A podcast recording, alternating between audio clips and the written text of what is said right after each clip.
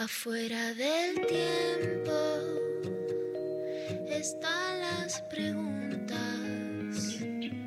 las luces y sombras que no tienen fin.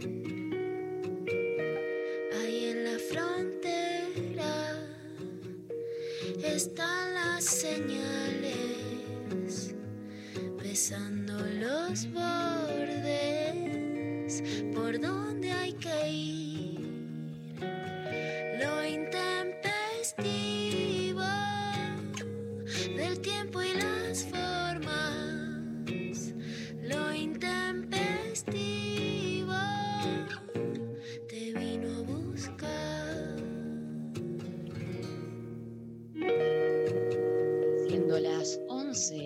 11.03 de la mañana, estamos en comunicación con Martín Rechimusi. La temperatura actual es de 20 grados, 22,8 la máxima, 18,9 la mínima, 68% de humedad en la ciudad de Buenos Aires. Martín Rechimusi, querido compañero, ¿cómo va? María Stanriver, qué gusto saludarte. ¿Cómo estás? Muy bien, acá empezando un viernes, se termina la semana y por eso estamos muy felices de hacer este programa de lo intempestivo. Viste que ya empieza a pasar como una cuestión medio rara de que la gente... Ahora yo eh, eh, pude anticipar que esto iba a ser de esta manera, porque uno viene de lo que es la cuarentena firme, ¿no? La Sí. gente encerrada en la casa, metida eh, en la cama, meta frazada, meta torta frita. Sí, sí, sí, sí. Y ahora empieza la actividad eh, mundana, digamos, el día a día, el trabajo, la, la- la cuestión más formal. Ya empieza, Ajá. está volviendo. Ahora, los fines de semana, ¿qué son? ¿Joda o a la, a la cuarentena? Porque la gente No. no sabe si es que, bueno, salí durante la semana, me tengo que guardar y medio quedar en cama, o salir, por ejemplo, a dar un paseo en la plaza. Es muy difícil, la verdad. Eh, las subjetividades se están construyendo de una manera muy rara en este momento. Nadie sabe para dónde ir, nadie sabe qué es lo que hay que hacer, si hay que cuidarse más, si el fin de semana, porque aparte el fin de semana no deja de ser en este régimen capitalista en el que vivimos un momento de descanso, de disfrute. derecho. y- Un derecho, un derecho adquirido. ¿Y por qué lo deberíamos pasar eh, encerrados en nuestros hogares? Sí. ¿Por qué? ¿No? ¿Por qué? ¿Por qué? Porque si vos decís salgo a trabajar, puedo salir a pelotudear, porque si no es como, bueno, sacame Ya de nuevo el laburo, es que sí, claro, si ya te estás exponiendo para salir al laburo, uno creería como, bueno, ya me expongo en la semana para hacerle laburo, para que otro se quede con mi plusvalía. ¿Por qué no me voy a poder estás yo? Muy, estás muy trosca, María, últimamente. ¿eh? Ah, qué Yo pena. no sé si ustedes le han aclarado durante la semana a la gente que está escuchando esto que hoy Darío Stanriver no va a estar porque, bueno, se está haciendo cirugías estéticas para dejarse... Yo no sé si saben todo lo que se está haciendo. Se está, eh, no, no, ¿Te- está, tre- está tremendo. Bueno, les cuento. que no. No, Se no, hizo no, no, los no. tensores de oro y los tensores de oro con la plata de los impuestos de la gente, porque si hay algo que está haciendo la gente afín a este gobierno es choreando a 10 manos. Entonces, en hospitales públicos ya hay fotos. Ocupando camas, ocupando camas. ocupando camas en este contexto del que se ha puesto. Unos hilos tensores. La nariz, él se la abrió, se la abrió a la mitad y este, se puso a mitad para un lado, a mitad para el otro. Va a quedar una cosa Una plana. perfo, Una perfo. una perfo Eh, con la cara. Y- Lo que se llama la posestética se está haciendo. Claro.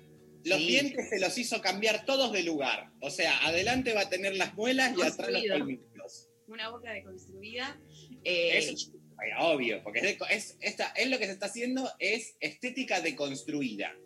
Claro, es como la nueva oleada viene eh, de, de- de la parte, ¿no? De allá de- en Europa se está empezando a llevar a cabo y estamos como importando toda esta nueva estética eh, Sí. que va muy afín a todo lo que es la posmodernidad, la posverdad, todo lo que empiece con post. Bueno, Sí. estamos en esa línea. Así El ano que- en la 100 se la puso, porque él que tiene muy eh, con el tema fecal, digamos, Sí, se hizo ahí, poner, se mandó a hacer acá eh, un, Acá. un pedazo de esfínter, digamos, en eh, la 100.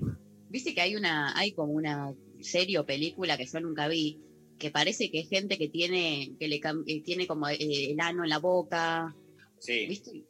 No me acuerdo cómo se llama ahora, que a mí me da, pero sé de lo que hablas.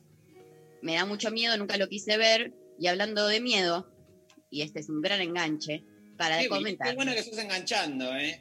Soy muy buena. Sos buena enganchando, María. Vos, ¿es verdad que tenés en tu, tu materia, de- en tu carrera de comunicación, un Sí. postdoctorado en enganche? Tengo un postdoctorado en enganche con los impuestos de la gente, hay que decirlo también. He estudiado cómo hacer buenos enganches y bueno, en los últimos cinco años en realidad estuve estudiando solo eso. Como que al final, todo el resto de la carrera dije, no, mejor no, yo puedo vivir a base de enganches, ¿para qué necesito el resto? Así que me especialicé en enganches. Y hablando de enganches, vamos a. No, eh, eh, la consigna el día de hoy. Hay una consigna muy clara y hay un premio, porque aunque no lo creas, en esta familia somos muy generosos, generosas, generosas. Ay, por favor, María, por favor, no empiecen a mentir.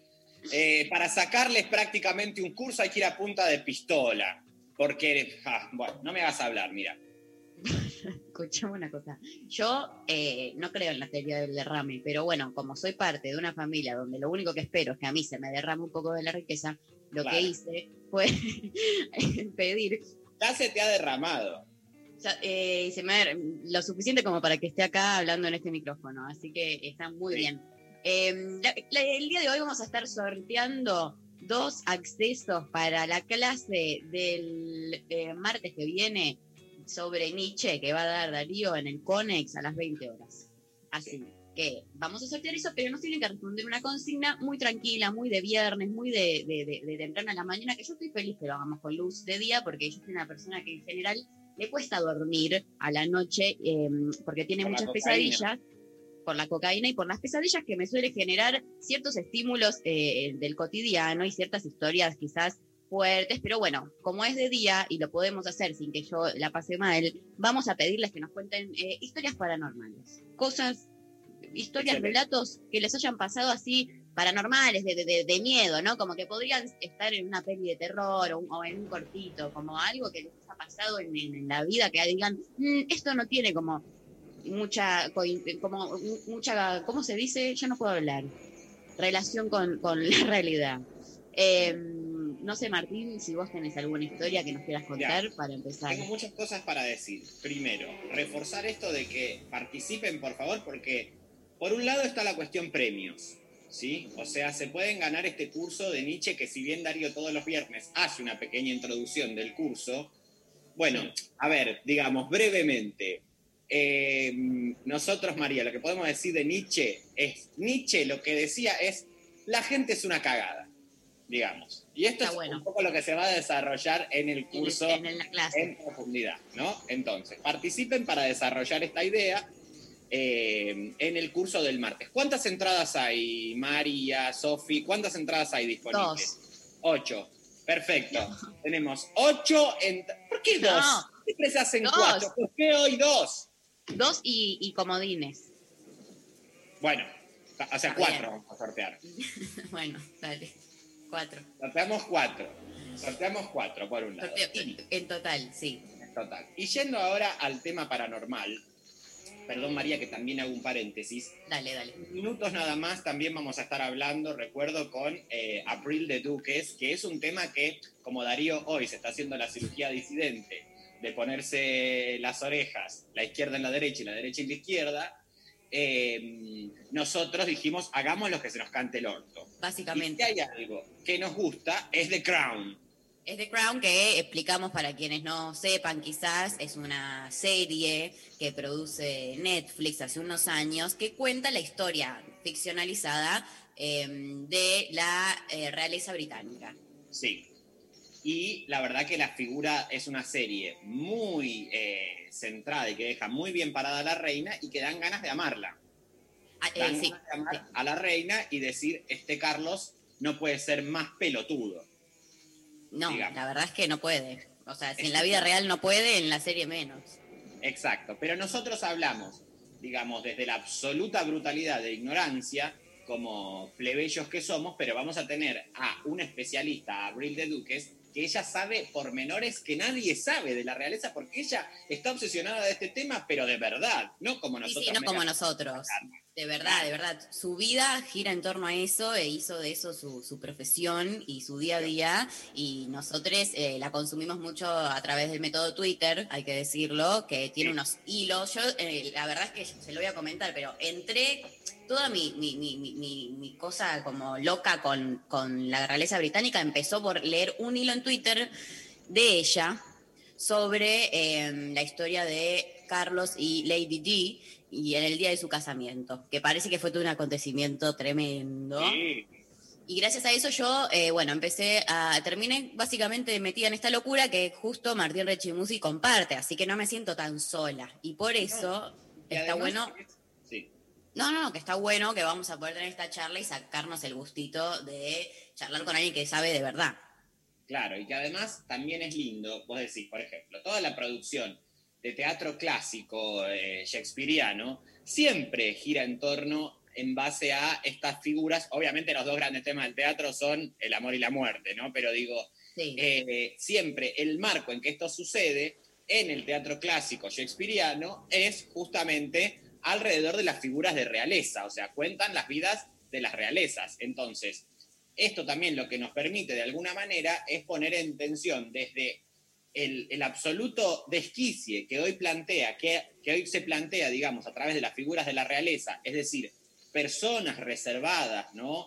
Eh, con una presunta eh, designación eh, casi divina, ¿no? Porque la, fuente de legitimidad de las realezas es eso, la, la trascendencia de, de- Dios, del cielo, ¿no? De, de las este, existencias supraterrenales, eh, nos permite poner en tensión y poner en comparación la vida, el tipo de vida, el tipo de sociedad que construimos hoy, que como bien sabemos es temporal, ¿no?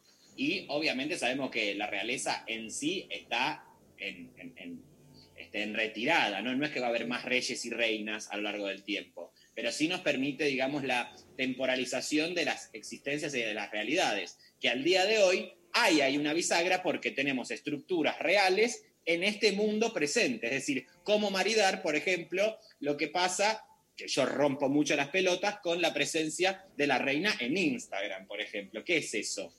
¿Qué es eso? ¿Qué está pasando ahí? Todo eso y mucho más. Vamos a hablar eh, a partir de las once y media, eh, pero antes vamos a eh, repetirles que eh, la consigna del día de hoy es sobre relatos paranormales y nos las mandan al 11 39 39 88 88. Nos mandan audios también. Acuérdense que existe todo lo que es formato audio, que por favor eh, eh, Pablo González nos tira como estimado un 40 segundos, porque el tiempo es oro y la verdad es que acá estamos laburando.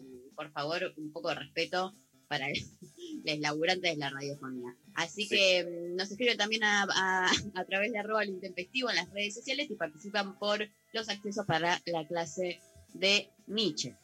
Bien. Dicho todo esto, ¿qué? Sí. Dime, Martín. No, te- vos me habías dejado eh, abierta la pregunta sobre la cuestión de la consigna, ahora en lo que respecta a nosotros, ¿no? de los fenómenos paranormales. Sí. Bien. Eh, fenómenos paranormales. El otro día tenía una charla muy acabada con eh, la señora Charo López, trabajadora también de esta casa. Sí, le mandamos un saludo. Le mandamos un saludo. De hecho, si nos está escuchando, ella podrá dar su testimonio. eh, en donde yo le discutía, ella me contaba la historia de una persona que vive hechos paranormales en su casa. Eh, y yo lo que le decía es, yo creo en el hecho paranormal, en, la existencia de otros planos, incluso alrededor nuestro, no eh, en el afuera, ¿no? no en el cielo viviendo unos fantasmas como se nos explica desde, desde niñez, sino de que acá en este plano hay cosas que nosotros no tenemos la capacidad de ver. Ahora, lo que me causa un poco de gracia es si estas existencias, ¿por qué son medio branqueras, ¿no? Como son medio Daniel el Terrible, porque se expresan eh, cerrando una puerta fuerte, tirándote una toalla, como cosas que en realidad, vos decís, si la verdad que tienen una existencia, no sé si se expresan de, de esa manera.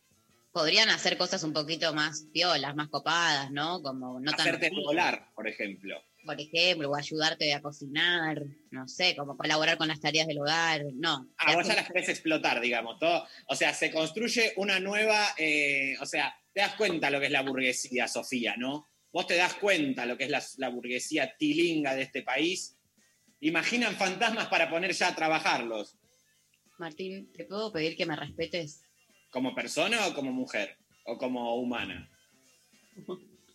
Como las tres, Como las tres. Como no, como no fantasma. como no fantasma. Igual a los fantasmas, o sea, respetemos a los fantasmas, porque No es que vos no lo respetás, ya le estás queriendo poner un plumero en el culo. Pero yo les, le- le- les voy a dar derechos laborales. Ah, hay que sindicalizar a los Que fantasmas. sindicales, yo lo sé. Pero mirá, yo la pensé toda. Nada de marxismo acá, nada de cosas de izquierda. Yo la pensé desde la teoría peronista y yo ya estoy queriendo configurarme como la nueva líder de eh, todo lo que es el sindicato paranormal. Sí. Bueno, Bueno, ya empieza, o sea, abrimos un portal, la verdad que es infinito. la gente está mandando cosas hermosas. Las vamos a leer después de escuchar, eh, bueno, sí, no tan hermosas, hermosas para la consigna. Eh, las vamos a escuchar, vamos a leer todos sus mensajitos luego de escucharlo a vos haciendo melón vino. Y seguimos con lo intempestivo.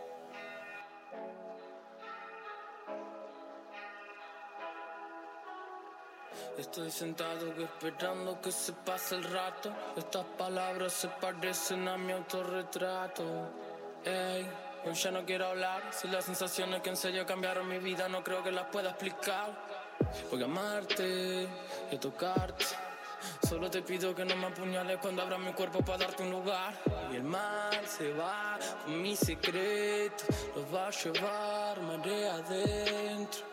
Siempre vuelvo con mi sombra. Te invito a que la conozcas. eh. Me revuelco con mi sombra. Te pido que no la rompas. Tengo estudio y un colchón. Tengo amigos un montón.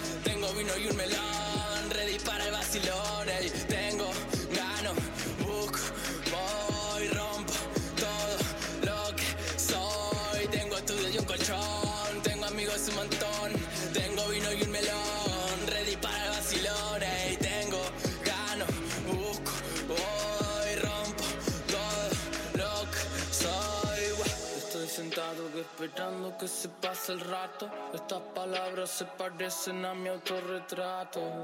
Ey, hoy ya no quiero hablar. Si las sensaciones que en serio cambiaron mi vida no creo que las pueda explicar. Voy a convidarte una parte de mí para ir por ahí. Vamos en mi Zeppelin. Si el mundo está roto, que traigan otro. O mejor nos vamos todos nosotros. No quiero vivir con sabor a poco. No quiero morir sin volverme loco. Cuando miremos y no entendamos nada de todo lo que ahora vemos. Voy a quedarme con vos al lado cuando todo se nos ponga feo. Cuando esta vida rara y descarada se lleve puesto algún amigo. Cuando lo más común pierda sentido, siempre vas a poder venir conmigo. Nuestra mirada la fuerza más linda de todas. Quiero esconderme en tu pecho que nada me joda. Mm, Dale, vámonos y perdámonos. Tiremos una más que llevamos en tu escoba. Tengo estudio y un colchón. Tengo amigos un montón. Tengo vino y un melón.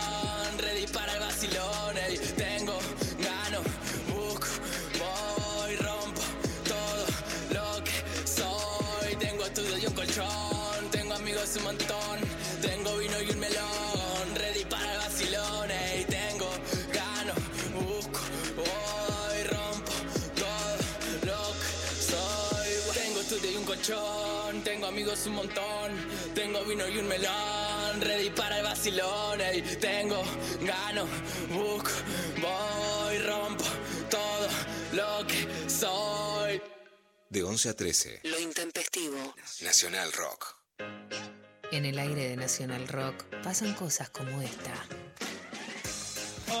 Hola, bienvenidos a la luna. ¿En serio, Camisa, lo que me dijo fuera del aire? ¿Hay un tema que se llama así? Sí, sí, sí, de carajo, la banda de Corbata, que Sí. alguna vez quizás deberíamos grabar un disco juntos, ¿no? Para hacer el dúo Camisa y Corbata. Ya está, vamos, dáselo. Yo no creo que superemos eso. No, no, no, te ganaste un programa. Te dejo las llaves de la, mira, de la moto lunar. Acá tenés el certificado de Ah. virginidad de Sebastián Vera. Te quedás con todo. Besito, hasta la Vamos, medianoche con camisa y corbata. Estamos en la luna. Lunes a jueves, de 21 a 0. Franquilando y Grisel D'Angelo. En 93.7 Rock. Nacional Rock. Que salga la luna. 93.7. Seguinos en Instagram, Nacional Rock 937. Lo intempestivo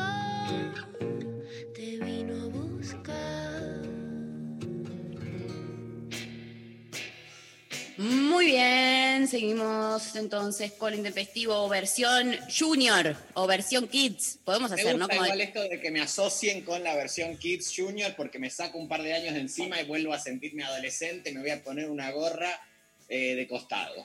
Me gusta, siento que es como, viste que Masterchef tiene una, una versión eh, junior en otros países, no sé si acá se hizo, que es como que van los nenes a cocinar y básicamente es el mismo reality, pero con niños y es todo mucho más cruel, obvio, porque los nenes eh, básicamente son nenes y por ende sufren todo mucho más. Siento que Sí. somos un poco eso, Mira, Masterchef está hecho una verga, debo decir primero. hay que decirlo. Hay que decirlo, está aburridísimo. Y la, para lo único que sirve es para enloquecer cada vez más a la gente del cantando, que ya están en cualquiera un nivel. También. Día, eh, se va a rapar Nacha en vivo por un punto de rating. Estamos Eso a por- nada. Sí. Ahora, María, si Dime. vos, yo tengo datos obviamente que me pasa la producción. A ver. Vos querés, María, yo te digo quién se va el domingo. Decime. ¿Lo digo? O sea, se les No, no, no, ¿eh? no, no, no, no, no, no. Yo mirá que no tengo ningún problema con el spoileo. No tengo ningún problema con el spoileo porque me parece un lindo prank de que a la gente le afecta algo que no tiene ningún sentido. Quienes están del otro lado, Sophie Cornell, si a vos te parece, yo sé quién se va. eh, ¿Chequeado? ¿Está chequeado? está chequeadísimo, lo sé perfectamente, de buena fuente. Si llega un mensaje, el primer mensaje que llega Sí. diciendo decilo o no lo digas, yo obedezco ese mensaje. Ok, Ya. bien, la voluntad popular, listos, preparados ya. El, el Ya. primero y que mande un mensaje por sí o por no va a determinar. Que llamen, María, mejor, que llamen. Que llamen. Mejor que llamen, María, y que lo digan, que se hagan cargo. ¿Podemos, ¿Tenemos tecnología para hacer eso? Tenemos tecnología. Ya lo dije, mira, decilo, Enzo. ¿Quién es Enzo? Era un dicho del 64. María, vos eh, no habías ni, ni nada, no habías nacido ni existido. Decilo, Enzo, decilo. Eh, ¿quién- Pancho y Pablo. Ah, ok, toda esa línea humorística. ¿Qué línea quieren trabajar? ¿Obedezco esto? Decilo, Rechi, decilo. Decilo, Bueno, la gente está. O sea. Si alguien llama y me dice, por favor, decilo. ¿No hay Bueno. tecnología, Sofía? hay tecnología, eh, hay, que, hay que prepararla mejor. Hay que conectar unos cables, hay que subir a la terraza y engancharse. Hay que Hay que engancharse unos cables, porque no tenemos para pagar el teléfono, chicos. Es así, o sea, el macrismo ha saqueado todo. Que nos manden audio, que nos manden audio diciendo decilo por favor, o así cortitos, pim, pam, pum. Yo lo digo, ¿eh? Bueno, Yo no tengo ningún problema, yo lo digo. pero yo Martín, sé quién se va. Escuchame una cosa, ¿a vos no te pueden eh, hacer eh, problema por esto después A mí me hacen legalmente? problema por todo ya. Una, una más, una menos, no nos cambia. Una menos. Entonces, la verdad que yo ya estoy de vuelta. No, no me interesa. Si quieren, Para mí no, para mí no da, porque eh, yo cre- quiero creer que hay gente que, que le gusta como quedarse en la magia del show. hay tanta otra gente que, no, que quiere saber antes, que es ansiosa. Entonces, ¿por qué hay que... Pará, primar- pará, hagamos así. ¿Es varón o es mujer? Yo lo digo de una. No, no, dale, hagámoslo. Es varón. eh, ¿Varón? Sí. Yo no tengo idea porque esta semana no lo vi, entonces no estoy segura de quiénes están el domingo, como para poder hacer... eh, No, no, no, en el chat, no, manden por el chat del Zoom, les pido por favor que me mato. No es el turco. Ok, listo, me queda más tranquila. Porque la verdad es que hay toda una militancia atrás del turco que hay que sostener, y yo no puedo decir. Igual las militancias hemos militado al mono de Capanga y le pega una patada en el culo a la al segunda, segunda semana. Entonces, Sí, sabemos no nos queda que más eh, el cupo popular, sino quién se lo queda. El polaco me en la mata. política, en nuestras cristalizaciones que, que buscamos, digamos, de que nuestras militancias se, se vuelvan política de Estado y se vuelvan y se cristalicen en derecho, ahí sí sirve la militancia. Ahora, en todo Bueno. lo que es Masterchef, evidentemente no, porque es un programa ya grabado. Eh, tenés razón, pero tengo algo para. Mientras hacemos el suspenso y Sí. esperamos a ver qué opina la, la oyentada y la voluntad de la oyentada, hablando de militancia, quiero eh, hacer referencia a un libro que me llegó eh, eh, en estos días que me parece que está buenísimo comentar. Eh, se llama Reencantar el Mundo, es de Silvia Federici. Eh, Reencantar el Mundo, el feminismo y la política de los comunes, eh, es de la editorial Tinta Limón. Y mm, les voy a leer un poquito la contratapa. Eh, de Nigeria a México, pasando por Bolivia, Brasil o Estados Unidos, las mujeres están siendo las guardianas de la tierra y de la riqueza comunal. Silvia Federici ofrece en este libro una historia detallada de los comunes desde una perspectiva feminista, en el marco de un análisis de las transformaciones de la economía global en las últimas décadas.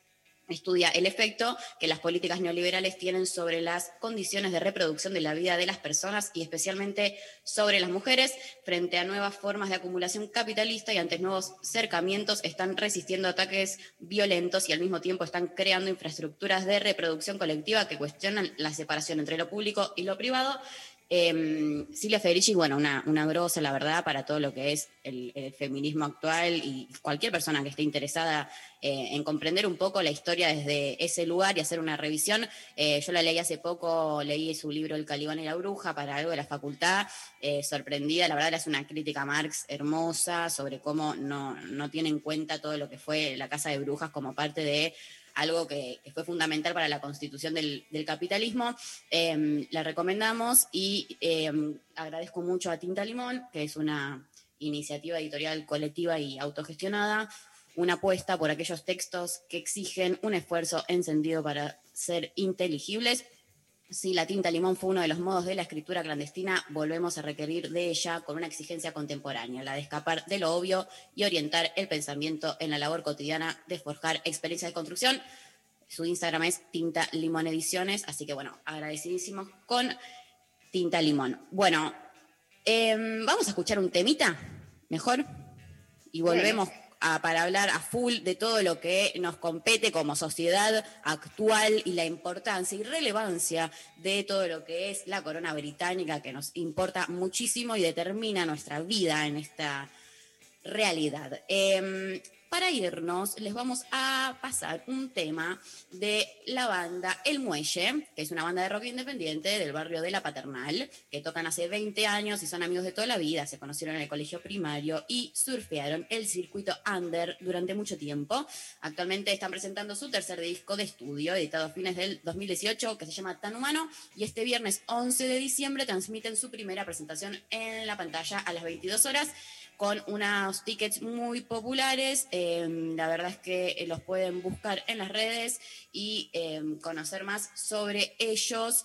Eh, vamos a escuchar el tema que se llama Tan difícil de El Muelle Rock.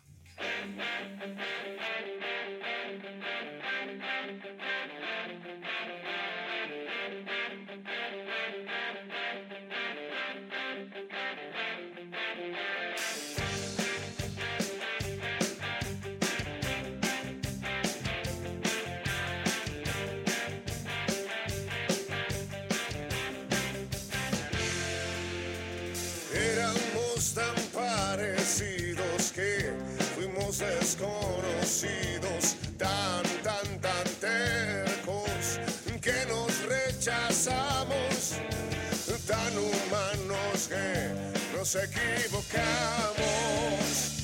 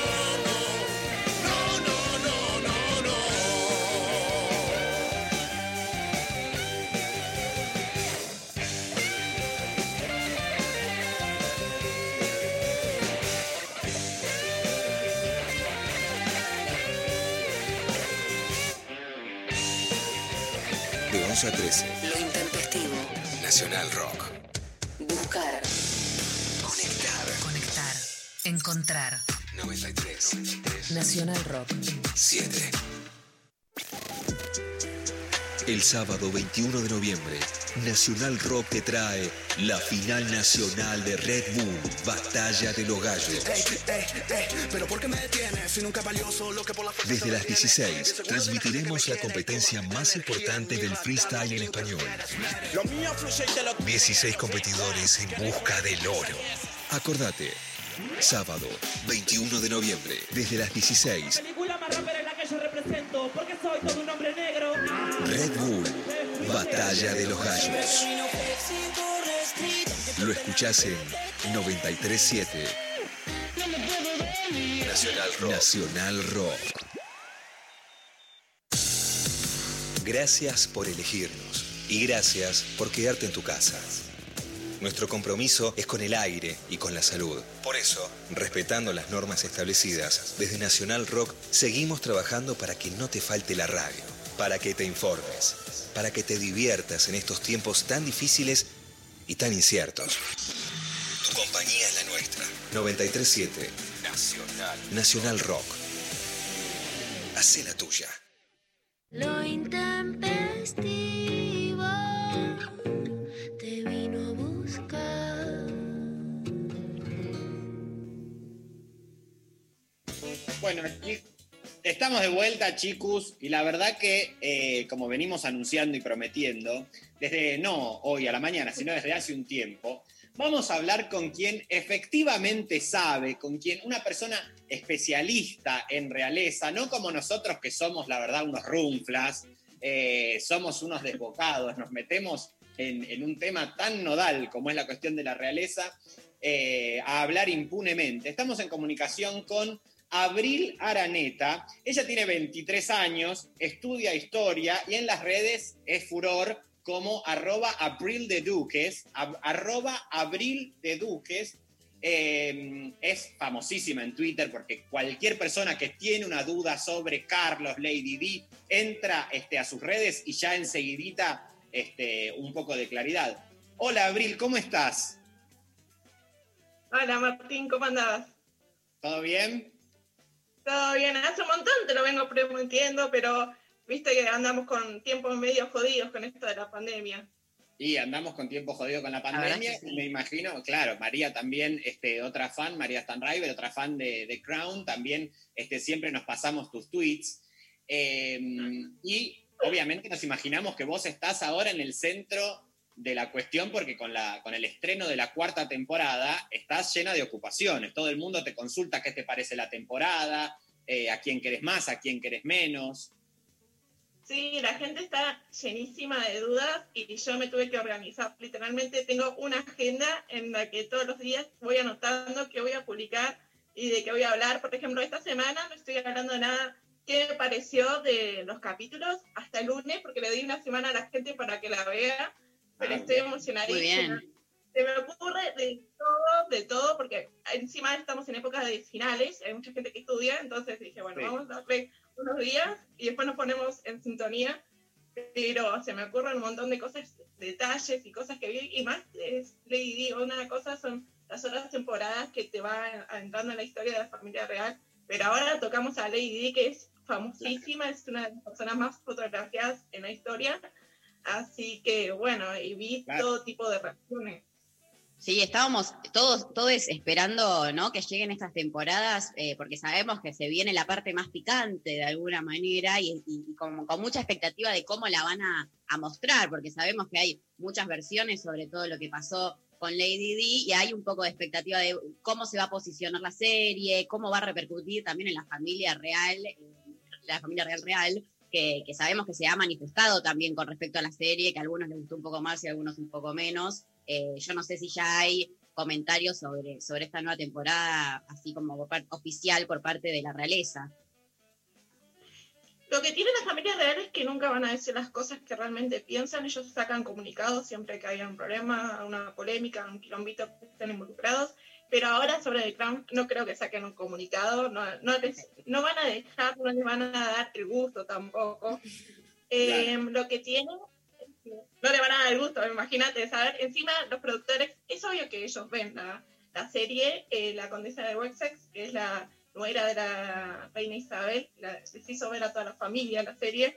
Eh, hubo unos comentarios en las otras temporadas que capaz no se escuchó mucho de eso, pero ahora eh, lo que dicen, el príncipe Carlos está enloquecido, dice que es una, supuestamente, obviamente, son todas las versiones que de la gente que rodea el palacio, eh, está enojadísimo, y era obvio, pero imagínate, si no se enoja el príncipe Carlos, se va a enojar la familia de Diana, porque ellos están totalmente en contra de la corona y hay un problema fa- familiar, familiar que se vio todo esto en, en el bautismo del hijo de Harry, que se, es la primera vez que se muestra el problema en público.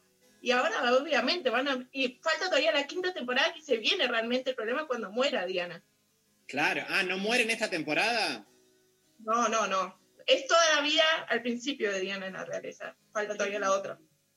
Acá, obviamente, eh, ya directamente hablando sobre la cuestión realeza, hay una absoluta grieta que es Team Reina, Team Lady Di. Yo en lo Ah. personal me encolumno en la reina. Y yo me encolumno con Lady Di. Así que No, tenemos sos a María. Bueno, una de ¿vos en qué te encolumnás? A mí me lo preguntaron muchas veces si me acusaron de estar en contra de Diana. Obviamente no es, no es.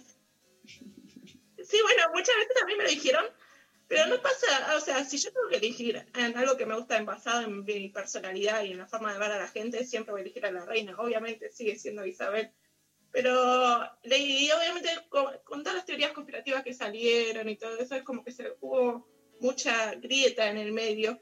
Pero la verdad no la sabemos nosotros tampoco. Encima, la gente no sabe, pero ellas se llevaban bastante bien, incluso después del divorcio. Y Diana tenía una relación muy cercana con el príncipe eh, Felipe también. Es mucho lo eh, imaginario colectivo también de cómo suponemos de que pasaron las cosas.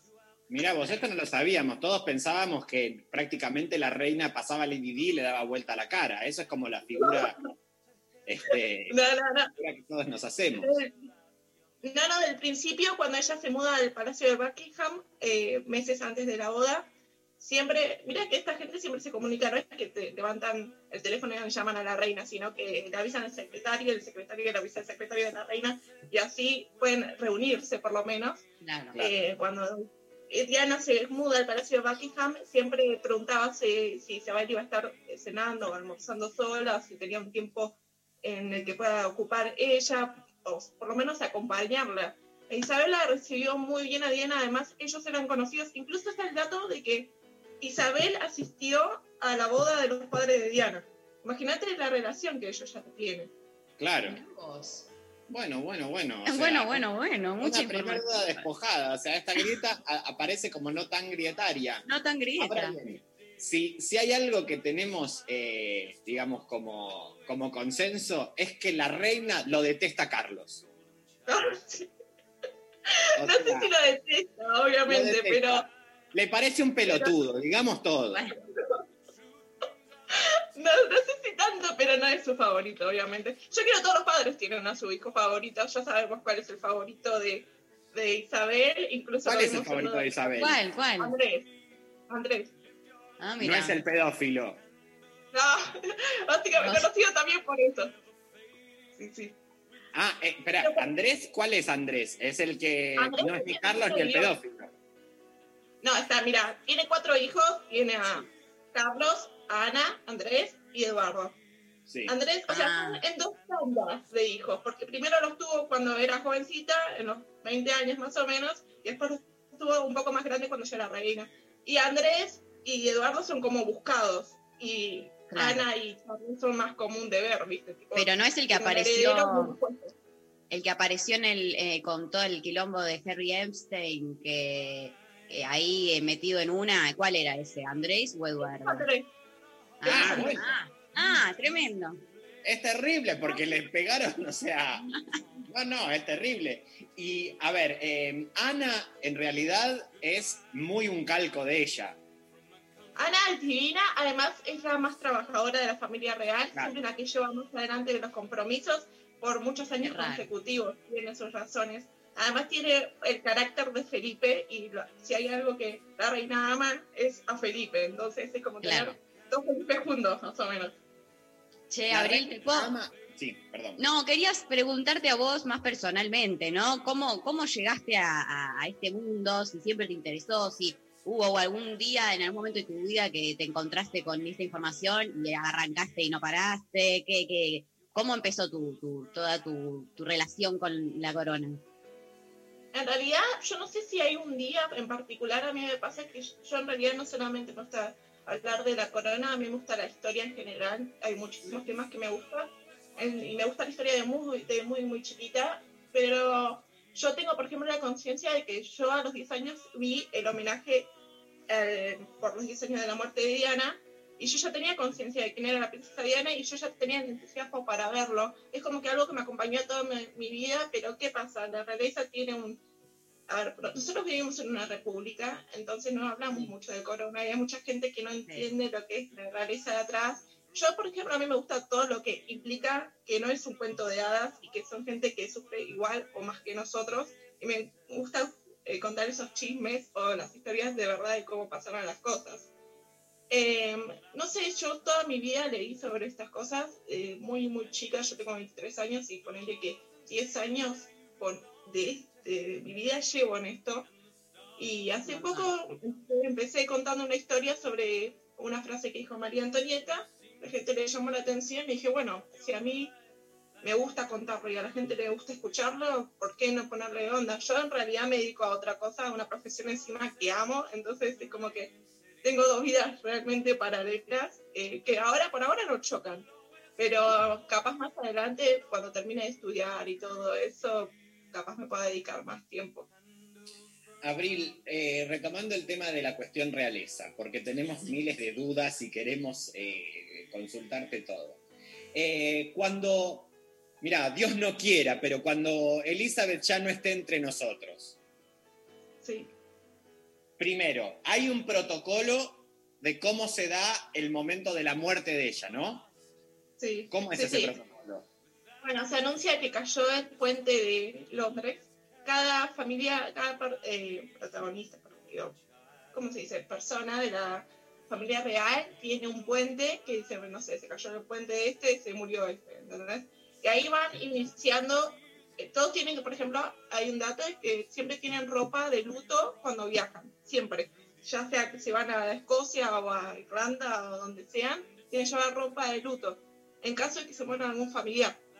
Sí. Y obviamente, a partir del momento, esta es una duda que hay, eh, la gente me pregunta muchísimo, ¿quién va a ser el rey eh, cuando se muera Isabel? Y va a Claro. ser Carlos. O sea, todo el mundo me dice, no puede ser William. Y no es cuestión de lo que nosotros queramos, sino que hay leyes que son de hace siglos. Entonces, Carlos hace 50 años es el heredero legítimo, es el príncipe Gales. eh, entonces, tiene su derecho a asumir el trono y después si quiere abdicar, obviamente que es mala palabra abdicar en Claro. la familia real, eh, Porque tiene el precedente del tío. del tío, sí que era un desastre el tío David, obviamente, entonces porque era un desastre, porque hay que- imagínate, se renunció David, el príncipe David, como lo conocían en la familia, eh, renuncia Eduardo Pavo, asume el papá de Isabel, que era una persona totalmente tímida, que vivía estresada, que le afectaba, que nunca quiso ser rey, se terminó enfermando más porque lo agarró a la Segunda Guerra Mundial y murió súper joven y eso le cambió la vida a Isabel totalmente.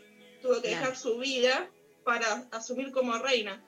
Entonces, Eso es tremendo. Esa parte a mí me, me encanta, esa parte, como saber que, que ella cae ahí medio de casualidad y está ahora, eh, eh, hace tantos años, haciéndose cargo de todo eso, pero que no, como alguien que nace muy en otra, diciendo esto no me va a tocar nunca, como que las chances son muy pocas y de repente es como, ah, no, bueno, ahora sos la reina y vas a hacerlo por un millón de años.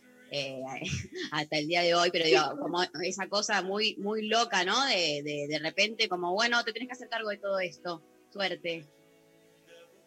Obviamente, por eso, Isabel además ya estaba, ya era madre y ya tenía una vida totalmente en otro lado, vivía en Malta con Felipe, entonces nunca se la preparó, porque la mayoría de los reyes se los prepara toda su vida para el cargo que van a hacer, por lo menos son príncipes de Gales, antes conocen el pueblo, conocen eh, sus deberes, pero Isabel no pudo hacer nada de eso, obviamente tuvo sus compromisos reales, asistió a muchas cosas de la corona, pero no es lo mismo que prepararse para ser reina. Imagínate de un día para el otro a cargo de la vida de un montón de personas. Obviamente la realeza no es lo mismo que es ahora. Evolucionó mucho también el tema de la política y todo eso. Pero la verdad, haciendo un análisis se la, se la bancó bastante bien. Bien, Abril, sabés que nos corre el tiempo, tenemos que ir cerrando, pero no sin antes preguntarte tres chismes que la gente debería saber sobre la realeza.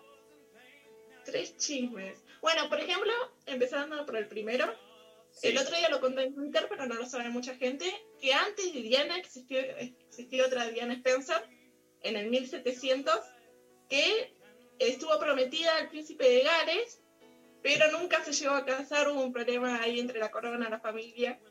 Tuvo un accidente de carruaje también, aunque sobrevivió y se murió súper joven. No, no, no, no, Eh, no, no, no. Es terrible lo que estás diciendo. No, no, no. No, no, Te lo no. juro. O sea, para, o sea, para a ver si alguien se perdió recién este dato. En 1700 y pico existió otra Diana Spencer y tuvo un accidente de carruaje. Sí, exactamente. Y bueno, y siguiendo la misma rama, eh, la bisabuela de Camila, la esposa del príncipe Carlos, fue la amante de Eduardo eh, VII, el tatarabuelo de Carlos. Y se armó un quilombo ahí porque estaba casado, qué sé yo, el tipo, y salía con la, con la chica esta y la re... eh, la echaron del palacio, un quilombo se armó en esa época. Y cuando Camila conoce a Carlos le dice, ¿sabías que mi bisabuela era la amante de tu tatarabuelo? Y así se conocieron básicamente. Yo necesito un- una serie de este, de este caso solo. Y sí. Eh, entonces Ya, tenemos Diana Spencer, 1700. Tenemos Camila y Carlos medio primos, vamos a decir para simplificar. Son dos primos ahí, igual, hay que decirlo. Sí, son todos primos. Y nos Son falta todos primos. un tercer chisme. Ver, un tercer chisme, a ver. Bueno, está esto, por ejemplo, el caso de que Kate y William, que son más actuales, también son primos lejanos, se descubrió hace poco también, de revelar uno. Te lo juro. No sé si Inglaterra es muy chiquito también, pero toda la familia real con la de Kate también están relacionadas. Lo que pasa que ahí eh, la aristocracia en sí tiene un desprecio por el mundo plebeyo y mundano que dice, ¿y con quién voy a pasar mi vida? ¿Con un plebeyo mundano o con alguien que aunque sea mi primo, por lo menos, eh, no sé, tiene piné? Bueno, pero te cuento lo último, por qué se casaban entre primos. Porque antes ellos creían la famosa sangre azul, que tiene otra historia al mismo tiempo. Ellos creían que tenían un tipo de sangre mucho más especial que el de nosotros.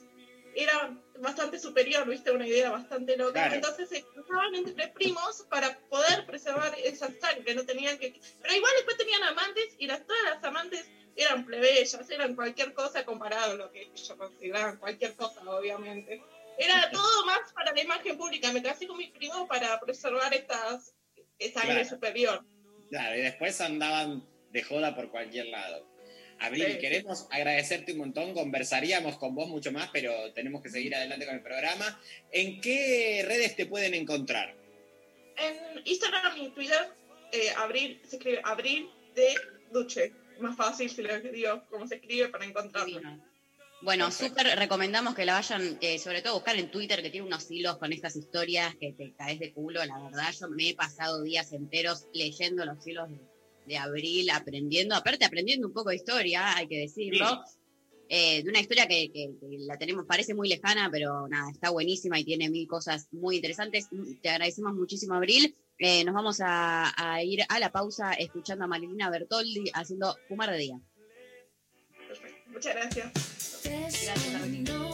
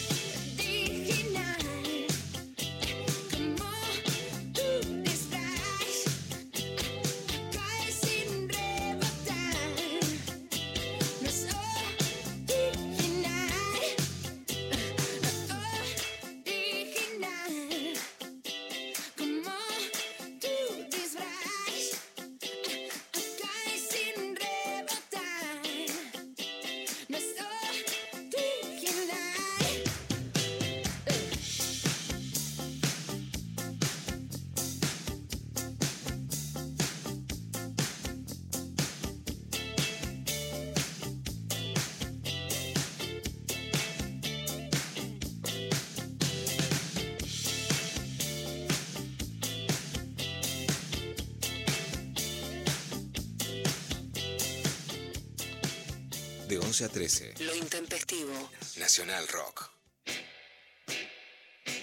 Estamos sin retorno, por favor. Muy bien, estamos al aire. Gracias, Sophie Cornell, por eh, avisarnos que esto.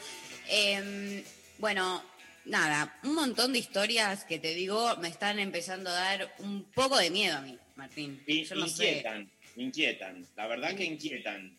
La verdad que inquietan mucho, pero mm, vamos a empezar a ver por esta, que dice lo siguiente. Buen día, qué lindos escucharlos. María y Martín son muy grosos. Casi, o sea, claramente la elegí porque empezaba así y me gusta. Sí, como- tengo un ego. Eh, les cuento mi experiencia paranormal. A ver, Había enviudado tempranamente, muy joven. Al poco tiempo, poco realmente, me hice de un chongo que venía seguido a casa. En uno de esos encuentros estábamos cenando y una silla se movió cual polstre... po- ¿Qué es esto? Polstre... Poltergeist. Polstre, eso. Delante de nuestros ojos. Nos miramos boquiabiertos y dijimos, acá no pasó nada, pudo más la calentura. No, bueno, ahí claramente era el machirulo del difunto marido jodiendo. jodiendo claramente, ¿no? Aparte me encanta que igual... ¿Por qué mueve una silla el fantasma? O sea, siendo fantasma, la verdad que hace alguna demencia que los enloquezca.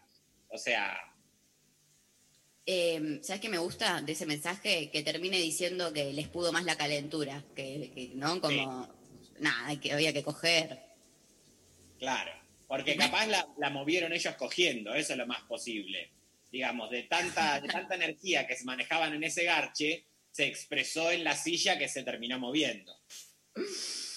Eh, otro mensaje dice, les cuento que en pandemia los primeros días me pasó sentir de la nada olor a tierra mojada y visualizarla muy negra y todo muy podrido, despertarme muchos días seguidos al mismo horario, 5 de la madrugada, y también ver al despertarme a alguien como cuidándome parado al lado de mi cama. No, bueno, pero esto para esto ya directamente eh, da- realmente da miedo esto. Para empezar, eh, la cuestión con los olores, hay que tener atención con eso porque vuelve, con todo el tema del coronavirus volvió a la palestra el sentido del olfato, ¿no? Esto de que si no tenés olfato, anda a hacerte ver.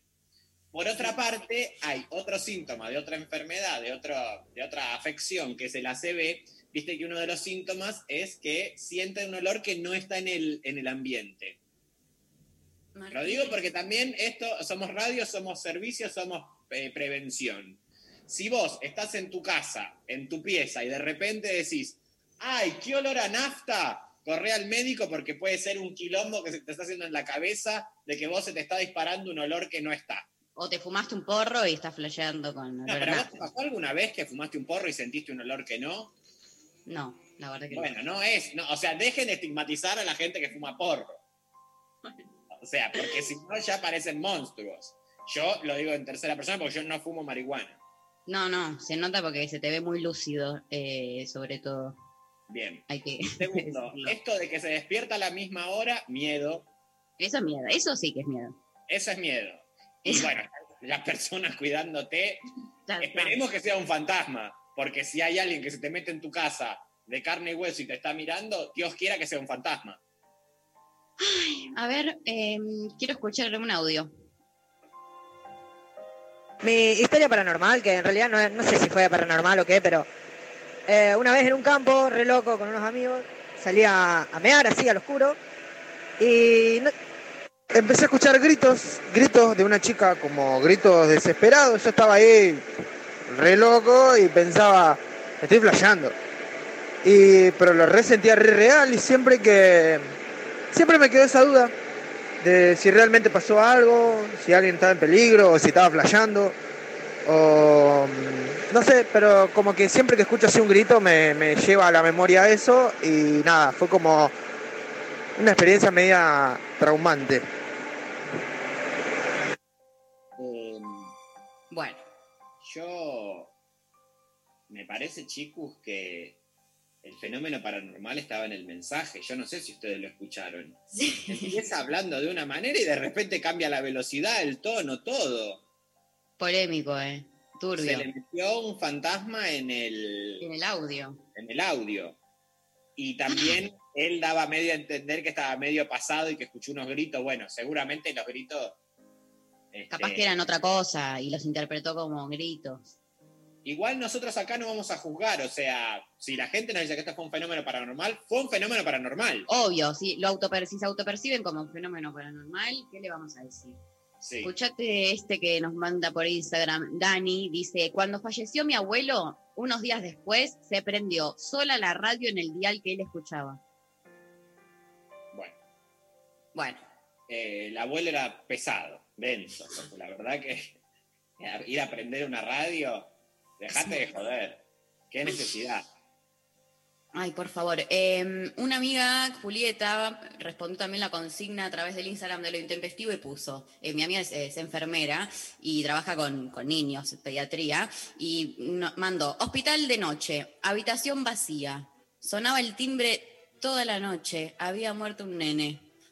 ¿Viste cuando te tiran ahí como todos, eh, como oraciones, que es como, mm, o sea, se murió un nene y, y- y en, la habitación del nene, esto es lo que interpreto, eh, le sonaba como el, el- el- el ruido de, de ahí, de las máquinas toda la noche. Está, eh, no me gusta tanto, me parece, esta consigna, me da un poco de miedo. Un poco de miedo da. Ahora quedamos medio sugestionados.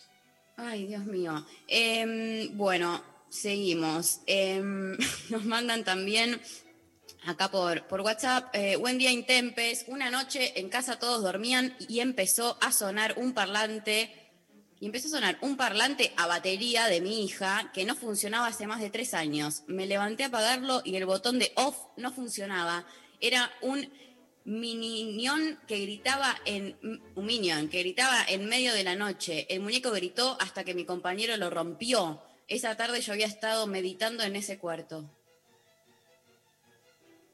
Eh, bueno, necesitaríamos, la verdad, en algún momento la asistencia de algún parapsicólogo, alguien que diga, bueno, eh, esto pasa, esto es así. Tremendo. Estoy impactada, ¿eh? Eh, Osvaldo por Instagram dice, salí al patio de noche en mi casa nueva y la calecita de mis nenes se empezó a mover sola, sin viento. Eh, esto pasa mucho. También están usando mucha imagen fílmica, ¿eh? También están usando mucha imagen fílmica que ya hemos visto. Bueno, también que los fantasmas, o capaz los fantasmas se repiten. Capaz Claro. que usan las mismas formas de expresarse, que empiecen a inventar otras. Cami dice por Instagram, estaba sola en un morro de Brasil. De repente me empujaron de atrás y me caí. No había nadie. Bueno, Cami, cuidado. Por favor. Eh, por favor. Eh, nos dice eh, por Instagram también, nos dicen, soy medium. A veces me vienen a buscar y me dicen cosas que no entiendo. Esto es terrible. Ya el- todo lo que es el mundo medium es terrible. Vieron que también ahora, eh, en el caso Belsunce, yo no sé si ustedes vieron eh, toda la serie. Bueno, La vi, entera. Hay dos loquinchas que se vuelven fanáticas de Carrascosa. Sí, sí, llevan un medium o no. Y una de ellas mete una medium diciendo que era la novia, qué sé yo, y la medium se enoja con, con la que la llevó, porque le dice, vos no me dijiste acá lo que había. Bueno, mirá, la verdad que si sos medium, la- eh, por lo menos esperamos que vos nos digas qué pasó. También esa medium hay que ver, no había, no miró la tele, no leyó un diario. Claro. Algo tiene Claro. que saber. O sea, se ayunó en el momento que estaba en la casa. de- claro, o sea, ¿qué- ¿dónde vive? ¿En el cielo, la medium? ¿Dónde viven los medium también? Eh, a ver, Pablo, tirame otro audio. Hola, intempestives. Eh, no, esto no es paranormal, pero tiene que ver con algo que se va a hablar hoy. Eh, cuando viajé a Londres en el 2018, eh, volvía de un memorial de David Bowie y estaba yendo para el lado de Piccadilly Circus, medio a la tardecita, noche, y era semanas antes del casamiento del príncipe Colorado. Y en un micro de dos pisos había cámaras, eh, mucha gente alrededor, esos micros lon- londinenses, me acerco y estaba la reina con los dos príncipes saludando y nada, eh, fue medio paranormal porque nunca me imaginé que iba a ver a la reina tan cerca y en persona. Eh, tengo fotos, después le mando, no abrazando a la reina, sino desde abajo, porque obvio no nos dejaron ni acercarnos mucho, pero bastante. Yo quiero las fotos ya. Por favor, que mande esas fotos urgente a algún lugar, ¿eh? Y igual sabés también que ¿La mandó? ¿La mandó? La mandó. Pásala. Pablo. Pasa, Pasala, no por no favor. vemos un choto, pásanosla. Eh, yo este año eh, estuve en el Palacio de Buckingham, todo, monté guardia, la verdad es esa, y todo el tiempo ve gente entrar y salir y pensás que es la reina, porque son todos también eh, viejas aristocráticas. Entonces vos decís, esta es la reina, se va por acá. Hay mucha gente también disfrazada de reina que la tienen como subiendo y bajando de un auto. ¿Estás jodiendo? Entonces sacás la foto, sí, les pagás. Ah, tremendo. No tenía esa hay, información. hay un gran curro alrededor, obvio, como siempre. Qué Pero la reina, mira, no le molesta, que hagan su negocio, que hagan, dicen, a mí me dejan de romper las tetas, se sacan la foto con mis dobles. Y vieron que también hay una doble de la reina que ella no quiere cobrar. que fue reina como 40 años de su vida. Es una mujer que es exactamente igual a la reina, que la tienen de acá vive? para allá. ¿Eh? ¿Y de qué vive esa señora? ¿40 años dedicándole su vida a eso? ¿De ¿Cómo come? Y eso es lo que nos preguntamos. Debe tener alguien que le da unos pesos, pero ella dice, no, para mí es un honor ser la doble de la reina. Yo no quiero cobrar. Y la tienen de acá para allá, mirá que la reina va a salir por tal puerta, saquemos a esta otra por, eh, la, por la puerta. Entonces ella también muy fotografiada, un poco cholula también. Y un poco sí, un poco sí. Eh, a ver, Pablo, tirame otro audio. Estábamos durmiendo en la casa de un amigo hace muchos años con mi novio y la madre del amigo empezó a los gritos a la madrugada y un reloj que no funcionaba sobre una mesada empezó a funcionar y a tocar un reloj viejo. Resulta que su madre en Rosario, nosotros estábamos en Córdoba, había fallecido. Creer o reventar. No me da miedo, me da sorpresa porque creo que nosotros con estos sentidos no podemos percibir lo que pasa en otros planos. Eh, ella igual también eh, da medio persona desquiciada, también hay que decirlo. Martín. Nos habló con una calma como de tal cosa, tal así, o sea, como ya asusta cómo nos habló. Eh, tenés razón. Pero bueno, coincido con que eh, no pode- hay cosas como de otros planos que, que con nuestros sentidos quizás no captamos. Esa es la teoría que yo dije al principio, o sea, dejemos de buscar a los fantasmas y a las fantasmas, ya les fantasmes hay que empezar a decir. Fantasma- eh, hagámoslo y sí, hay que hacerla, hay que hacerla. Hagamos la deconstrucción, hay que dejar de buscar a los fantasmes en las toallas, en se cayó un florero, se corrió una silla. Por ahí puede ser otra cosa, por ahí puede ser en la mirada de una persona. También. ¿Qué pasa en la mirada de una persona? Te mira de cierta manera y vos decís, esta persona no es esta persona, esta persona es un fantasma. Puede aparecerse, por ejemplo, en un pensamiento tuyo que tuviste. Esto no es un pensamiento mío, sino que es una fantasmagoría habitándome. Ojo con eso. También eso. aparece todo el abordaje de lo teatral, que si quieren, después de que escuchemos un tema, un ratito, Dale. yo les puedo contar un poco esto de cómo es este, el uso de la fantasmagoría en todo lo que es la aplicación artística.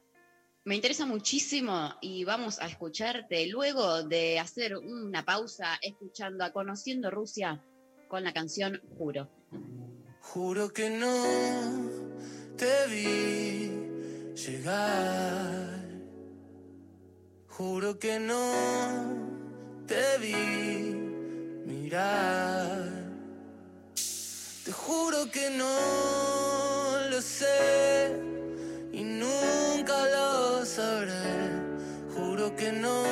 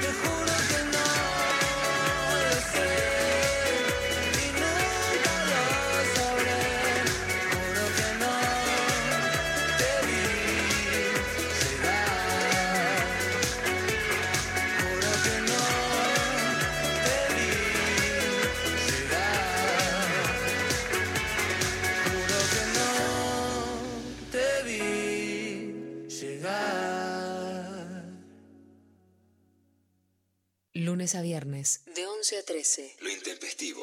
Darío Stanraiver. Luciana Pecker. María Stanraiver.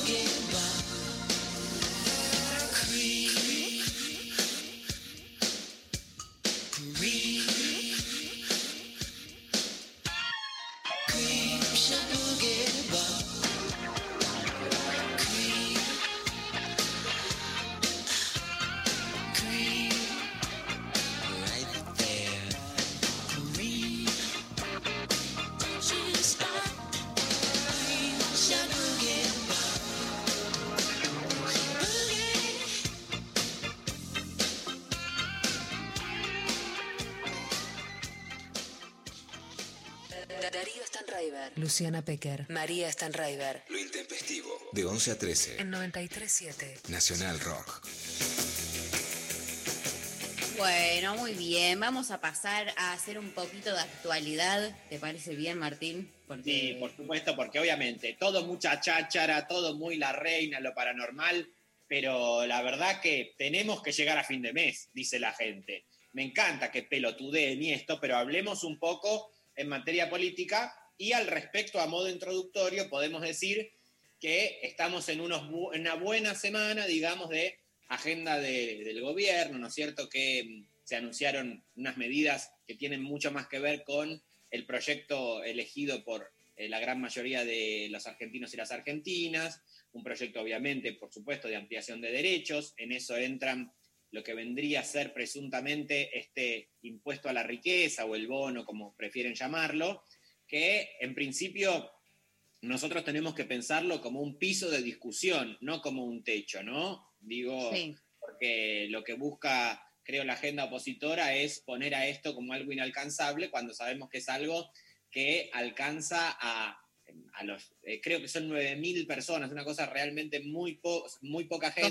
12.000, algo así, sí, 12.000 entre son, obviamente la gente más rica de la Argentina y en este contexto eh, de urgencia económica, lo mínimo que se puede hacer es reordenar un poco la distribución, porque también aparece esto de como, ay, no, la gente, o sea, el, el sentido, ¿no? El sentido común, siempre abonado por la cuestión meritocrática, eh, suponiendo que esa gente es solamente rica por su esfuerzo y no porque hubo una estructura, como lo es, por ejemplo, entre tantas otras, no digo el Estado, el Estado como una estructura que les garantiza la custodia al menos de toda esa riqueza, por ejemplo, este, desde, la, a- eh, desde la prerrogativa que tiene el Estado de ser el custodio de la propiedad privada, digo, esa gente también es rica porque hay un contexto que le posibilita que acumule esa riqueza, no solamente por el propio mérito personal. Entonces, esa estructura es también la que en cierto momento debe corregir y masificar, digamos, eh, derechos, este, ampliar la base de derechos para que mucha más gente, no solo, incluso eso es, digamos, creo uno de los grandes problemas. Si me voy por las ramas me avisan, ¿eh? No, dale, dale, métele, métele. con la conversación. Bueno, digo, eh, siempre que hablamos de este, la oligarquía argentina y hacemos referencia a la brutalidad eh, que, las, que las acompaña, digamos, o que las caracteriza, mejor dicho, eh, aparece esto de que no pueden visibilizar que, que la mejora del contexto hace incluso una mejora en su propia calidad de vida y son esas personas quienes eventualmente consumirán los productos que ellos vendan. De modo que esa mezquindad que caracteriza a la oligarquía argentina, digo, eh, por, por, este, caracterizarlos de alguna manera, ¿no? Obviamente siempre hay excepciones, ¿no? De quienes, bueno, buscan este, generar un mejor contexto, pero digo, esta, estas mezquinas este, oligarquías que tenemos. Caracterizadas por quizás las grandes extensiones de tierra que tienen, que también es algo propio de la Argentina. En el mundo no existen este, tantas personas eh, que posean tantas extensiones de tierra y la explotación de eso. Eh, entonces digo, la importancia de generar una conciencia colectiva que comprenda que la mejora del contexto hace incluso una mejora en las condiciones de vida y la posibilidad de que esas personas continúen acumulando las cuantiosas riquezas que tienen, ¿no? Entonces, tenemos por un lado esta agenda, empezar a pensar a este nuevo impuesto extraordinario como un piso, no como un techo, ¿no? Es decir, bueno, redistribuir de una manera un poco más amable, equitativa, que posibilite, eh, digamos, no solamente las condiciones básicas, porque desde el peronismo lo que se restituye es la ética del goce, ¿no? Es decir, bueno, que la gente coma y nada más, sino que la gente pueda, como se hizo durante el gobierno kirchnerista, por supuesto, que pueda ampliar este, sus, que pueda restituir su derecho al goce. Y por otro lado, hablando de este, el derecho al goce, ¿quién mejor que la agenda feminista? Y esta semana también caracterizada por este, la presentación del, este, del proyecto de Del proyecto, aborto. sí. sí. Sí, la verdad es que fue una semana contundente con todo esto y, y- y como creo que se pusieron en evidencia un montón de cosas, se armó, viste, como toda una, una cosa con, con el partido de izquierda, viste, yo no sé nunca hasta qué punto, y esto es lo que te quiero preguntar como persona que, que está de, de- de este lado, ¿no? Como, no, que mi Twitter se llenó de gente eh, dando como la, la- la- la batalla, entre muchas comillas, o criticando a, eh, a la izquierda, que bueno, se abstuvo de, ¿no? de, de la votación de- de- del impuesto a las grandes, de- no se llama impuesto, es, eh, tiene otro nombre, pero bueno. No, no, no sé, sí. Sí. No, y, y, charlé mucho con, con, con amigues al respecto de si vale la pena o no quedarnos en decir, ah, eh, la izquierda, ¿no? Y, darle ahí como eh, tanta entidad a que se abstengan, que claramente sorprende por un lado, porque a priori uno diría que, que, hubiesen acompañado quizás en la votación, eh, y después no sucedió, y después también como toda una parte como que se encargó de bardearlos a full, que claramente como eh, no, no nos encargó de hacer lo mismo con, con la gente de Cambiemos porque no nos sorprende. Eh, y otros diciendo como, bueno, chiques, o sea, tampoco vamos a, como sepamos qué batallas dar, tampoco nos quedemos de, bardeando a la izquierda como si, si, si vale realmente la pena eso. eh, o yo vi por lo menos como en, en mi timeline de Twitter, que claramente está sesgado por un montón de algoritmos y gente a la que sigo y que por ende hablan solo de estos temas, eh, muy esa disputa en la que yo también entré un poco y, o, entré a, priori, viste, a decir, ah, la puta madre, que, como que me enganché y después dije, bueno, tampoco eh, eh, eh, está bueno gastar la energía en esto, o sí, qué sé yo, a mí me, me agarra mucho desde la militancia también y me agarró desde pendeja la cosa de la militancia de nos peleamos con los que están más cerca nuestro a veces que con los que están realmente del otro lado de la grieta, si lo queremos decir así, que son los con los que realmente disputamos el poder.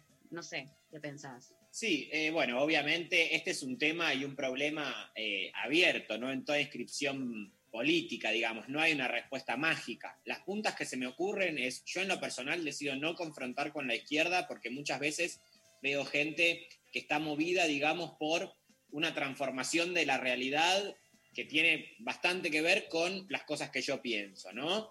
Entonces decido no confrontar con eso. Me parece que obviamente la estrategia que tiene eh, estos partidos de izquierda, puntualmente Nicolás del Caño, por ejemplo, tienen que ver con esto, ¿no? Con generar ruido y tensión para su propia existencia y que realmente no están, pero de ninguna manera. O sea, creo que el problema de esas izquierdas son los representantes y las representantes que tienen, ¿no? No tanto las bases de movilización, que muchas veces yo recorro mucho la calle porque me gusta la movilización, me parece que eso es un eje donde, donde este, se cristalizan muchas realidades y se conforman ahí las demandas populares también en esos encuentros, ¿no? No hay que suponer que desde la academia se construye lo que es una demanda popular, sino que hay que volver a una raigambre de las bases, ¿no? Volver ahí, estar efectivamente viendo qué es lo que pasa, porque ahí, si se quiere pensar en algo de la fantasmagoría de lo que hablábamos antes, digo, ahí se espesa algo, se cristaliza algo, ahí algo efectivamente sucede que después hay que ordenarlo a través de la gestión, por supuesto, y de la institucionalización.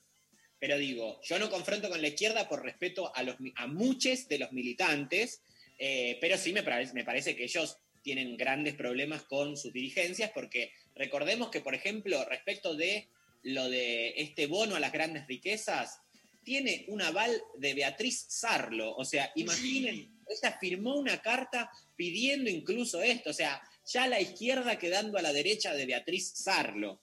Lo cual, insisto, ellos, el argumento, el argumento este, que puedan eh, llegar a construir, bueno, sí, por supuesto que siempre es utópico, siempre este, puede haber eh, mejoras en algún aspecto. Lógico que sí, nadie dice que no. Ahora, cuando se está gestionando, cuando se es un partido que efectivamente se, se decide, digamos, intervenir sobre el presente y no la espera de una utopía que va a llegar en algún momento, que creo que el grave error, digamos, de las dirigencias de las izquierdas tiene que ver con seguir leyendo a la sociedad como en el siglo XX, ¿no? Pero digamos, yo no trabajo para la izquierda, digamos, que ellos resuelvan sus propios problemas, ¿no? Digo, no trabajo O que para ellos. contraten. No trabajo para, o, o no, o no reflexiono en términos de estas izquierdas partidarias políticas. Sí me interesa el repensar el orden institu- instituido desde, desde, digamos, desde la afuera, como puede plantearse la izquierda, pero me parece que hoy las tensiones al efectivo orden no se dan desde estas lecturas, desde estas bancas que tiene la izquierda ya perdidas, ya, ya vetustas, sino justamente desde otras lógicas que se construyen, como por ejemplo las demandas que vemos hoy. ¿no? Digo, el feminismo, por ejemplo, ahí eh, tensiona de, una manera mucho más efectiva el orden instituido, más que como lo pueden hacer estos representantes que leen este, a la sociedad como en el siglo XX. De modo que, este, resumiendo, digamos, no decido confrontar con, este, con les militantes, que me parece que siempre están movidos por algo, por, una, por un espíritu noble y por un espíritu transformador, sí con esas dirigencias que me parecen vetustas y que están, digamos, ya eh, absolutamente por fuera de cualquier búsqueda de transformar el presente, ¿no? Clarísimo. Martín Rechimusi, nuestro panelista, eh, dedicado, especializado en política. Eh, ¿Querés saber? ¿Viste que el lunes es feriado? ¿Estás ¿Este lunes es enterado? feriado? Sí, ¿estás- ¿no ¿Pero por qué no enterado? avisan? ¿Querés saber por qué? Porque tengo acá una nota de perfil que lo Ah, me explica muy bien. Eh, ese, en realidad el día de hoy, 20, es el Día de la Soberanía Nacional, pero se ha pasado este feriado hacia el día lunes. Eh, no sé bien por qué, a ver si la nota no les dice o no, pero todos los 20 de noviembre, que yo me acuerdo que hu- hubo un año en el que se pasó a ser, a que sea día feriado, que antes creo que no, no lo era, eh, se conmemora eh, el Día de la, Sobera- de la Soberanía Nacional con- por- porque fue, ¿sabes qué fue? El 20 de noviembre, eh, sí, el 20 de noviembre, la batalla de la vuelta de obligado. Viste que Bien. hay cosas en la historia argentina que uno quizás olvida y que de repente son tan significantes como para eh, que haya un día feriado. Bueno, hace 175 años, el 20 de noviembre de 1845, dice acá la nota de perfil, las tropas de nuestro país, comandadas por Lucio Mansilla, repelieron el ataque de los ejércitos de Gran Bretaña y Francia que pretendían colonizar el territorio. El presidente de, eh, de la entonces Confederación Argentina, que era Juan Manuel de Rosas, eh, tenemos un montón de opiniones al respecto, muy contrariadas, eh, qui- eh, respaldó desde el exilio, no, quien respaldado desde el exilio por eh, José de San Martín, preparó una resistencia e impidió este, esta invasión. Los ejércitos invasores superaban en número y en estructura al argentino. La resistencia fue estratégica. Las fuerzas lideradas por Mansilla se anticiparon en un estrecho recodo del río Paraná, por donde buscan, buscaban ingresar las tropas anglo-francesas. Bueno, básicamente esta es la razón por la cual eh, celebramos, ¿no? Eh, conmemoramos el Día de la Soberanía Nacional por esta batalla de la vuelta de obligado y el día lunes es un día, eh, digamos, de descanso. Sí, Sí. que vamos a aprovechar para dormir un poquito más. Un poquito más, porque además es lindo porque el feriado es una forma también de ganarle, de hacerle una ventajita al, al orden y al sistema dado, ¿no? Como es sí. una forma de, de alguna manera, un mínimo, este, un mínimo, no digo aumento de salario, pero sí por lo menos una prebenda de que, bueno, un día más de descanso. ¿Qué vas ¿Vos te acordás, te acordás todo lo, cómo odiaron eh, durante el kirchnerismo todo lo que fueron los feriados y todo, Sí. cómo, cómo Clarín y todos sus amichis hegemónicos bastardeaban con, ah, este país está ya lleno de feriados, este gobierno que no sé qué, viste, que, que se ponen en esa de, no, feriado al pedo, hay que trabajar, al país se lo saca adelante trabajando. Sí, sí, sí, sí, esa idea instaladísima. Pesadísimo. Bueno, que, que resuelvan entonces el problema del empleo. Si la única, si la única manera de hacer crecer el país es que resuelvan el problema del empleo. ¿Por qué no invierten un poquito, ¿no? De lo que tienen acá eh, con sus compatriotas. Bueno, vamos a Ah, escuchar bueno, María, listo. Ahora sí, ahora estás trosca, trosca. trosca, trosca, ¿eh? Vos me das un poquito de lugar y yo voy y vengo, porque aparte si no después se me tilda de- o, o- o de muy peronista o de muy trosca. Una nunca puede estar contenta con ser ahí un poco de izquierda, un poco peroncho, un poco de todo este mezcolanza que tenemos adentro. Vamos a escuchar Pablo González ahora sí a los Curiaki, ¿te parece bien? Ilia Curiaki ande Valderrama haciendo Abarajame. Mi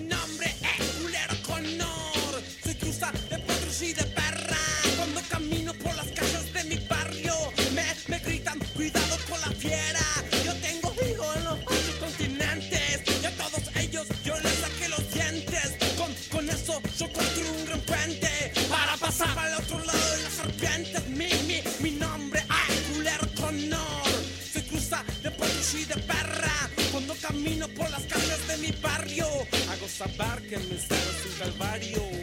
Estoy alerta de lo que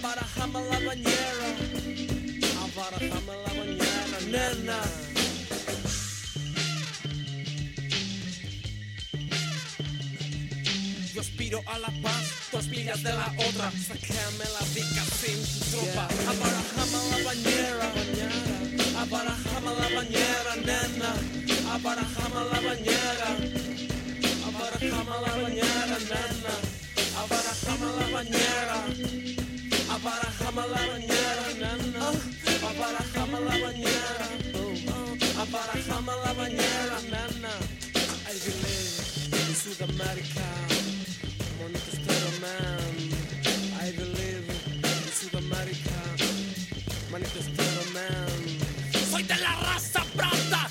Llevo a tu clic esta carnada. ¡Ah! Soy de la raza Prada. Llevo a tu clic esta carnada. Carnada, carnada, carnada, carnada, carnada, carnada, carnada. Güero, pato, estoy loco.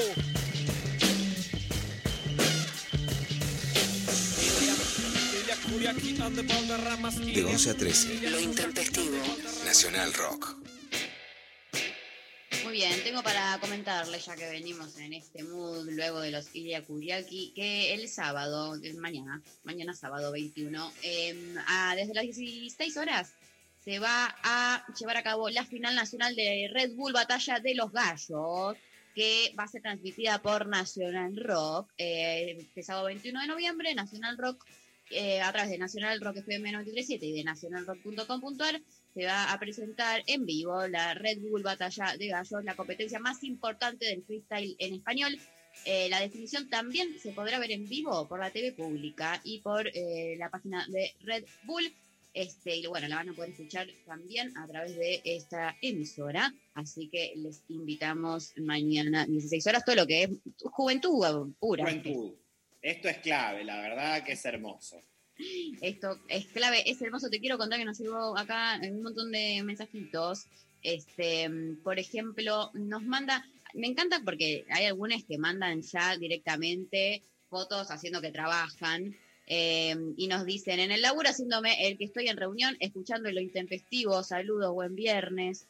Y, y, eh, un, un muchacho que nos manda su imagen, medio Excelente. beboteando. Esto es- hacemos un llamado a eso, a que la gente simule que está trabajando y eh, esté pelotudeando, porque la Por verdad favor. que la nueva normalidad tiene que ser eso, un poco también. Escuchate este relato de Juli en Instagram que dice, eh, Banco Nación, gerencia, Banco Nación Gerencia, estatua de bronce de Mitre, tu amichi Mitre, se Sí, ponía de la espalda. Esmeralda. Yo no entiendo, dice, se ponía de espalda, la estatua de Mitre. ¿Sola? Chicos, chicos. ¿está viva la estatua? Esto me da un poco de miedo. Quizás era un loquito que hacía estatua viviente, por un lado, y por otro lado, sí, más- me da más miedo una persona que se haga pasar de estatua viviente y que se dé vuelta. Pero mm, eh, seguramente eh, era alguien que jodía, porque igual es, es- pesa mucho una estatua de bronce. Es un montón. Capaz que tiene una base giratoria o algo. Bueno. Sí. eh, que, a- que ayuden a los fantasmas también a que se expresen. O sea, si el fantasma de Mitre puede dar vuelta a su propio busto, eh, y bueno, la verdad que estamos en condiciones de decir que, eh, no sé en condiciones de que estamos de decir qué, pero la verdad que es un Nada. fantasma fuerte por lo menos. Hola Intempes. De madrugada me despierto porque escucho una explosión, con entre comillas, muy fuerte en el comedor cerca de donde dormía mi hermano. Corrí a ver qué le había pasado. En el medio me encuentro con mi abuela en camisón que había escuchado lo mismo. Llegamos y estaba todo impecable. Mi hermano seguía durmiendo. Hasta el día de hoy no entendemos qué pasó. Y la abuela había fallecido hace siete años. Y ella no registra eso. Ella no, no, estaba, no, no dice la parte más jugosa. Sí, vos fíjate que por ahora eh, no hemos obtenido ningún comodín, María. O sea, ninguno de estos relatos nos ha, nos ha fascinado para decir, no, no, acá hay algo. O sea, es en esta línea de de repente se cayó un plumero. Bueno, también puede ser otra cosa que pase. Claro, algo un poco, bueno, hay que, quizás hay, eh, hay gente que, que teme que al contar su experiencia se le vuelva, se le haga, vuelva el fantasma, vuelva el espíritu y lo castigue. Eh, hay que tener en cuenta que eso es una posibilidad. Lo que pasa es que vos pensá lo siguiente.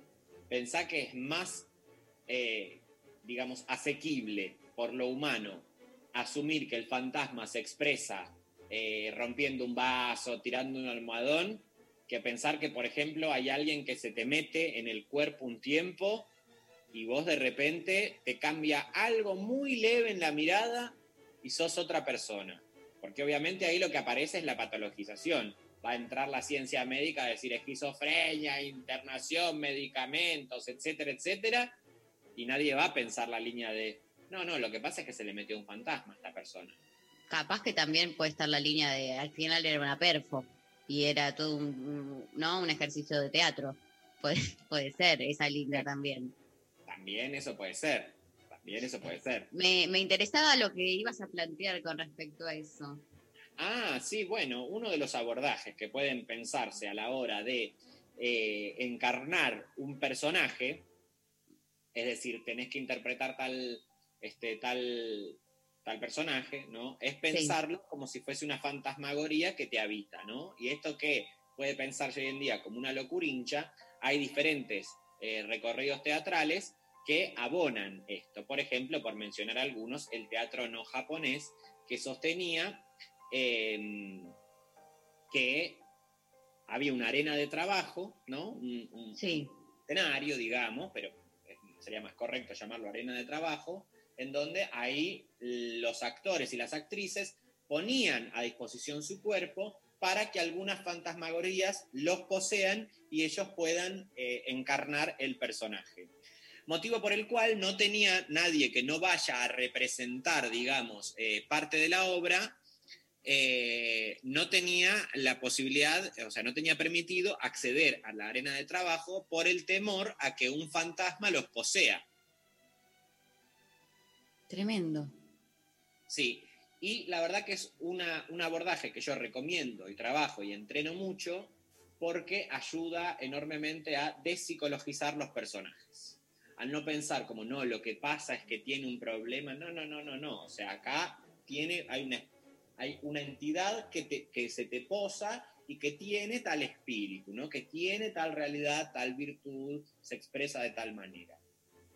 Me, me interesa, te digo, porque aparte vengo de, años de estudiar, no, años no, pero es cierto que hay una línea, ¿no? Dentro de lo que es la actuación, los, los que pasamos por algunos eh, talleres de teatro, ¿no? De esta cosa de, de- de- de- de meterse en la psicología del personaje que estás interpretando y de repente tenés que tener como muchas capas de pensamiento, de todo muy compleja, de todo lo que le puede estar pasando al, al personaje eh, y su relación con la vieja y cómo le pasan un montón de cosas, no sé qué, que eh, no siempre es el mejor abordaje o, o el, el más óptimo. No es exclusivo, ¿no? Digo, esto, que- algunos de los elementos que vos nombraste yo creo que son muy, muy útiles, que son eh, distintas capas, ¿no? Siempre Sí. el pensar que el personaje no cuenta una cosa, sino que nosotros en nuestra realidad estamos atravesados por muchas capas. Estamos acá hablando y yo estoy tomando un café, eh, eh, pensando en qué es lo que estamos diciendo y al mismo tiempo sabiendo que tengo que ir a hacer tal cosa, digo, estamos atravesados por muchas cuestiones. El personaje también, digamos, ¿no? Entonces,